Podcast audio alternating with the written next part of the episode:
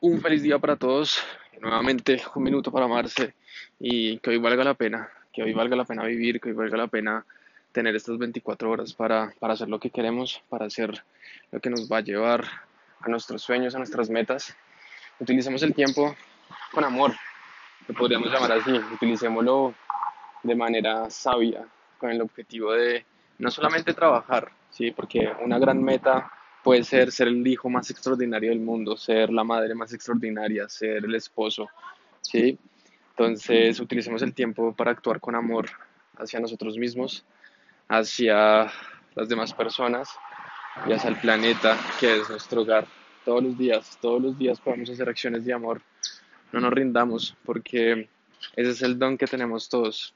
Todos, absolutamente todos, podemos amar.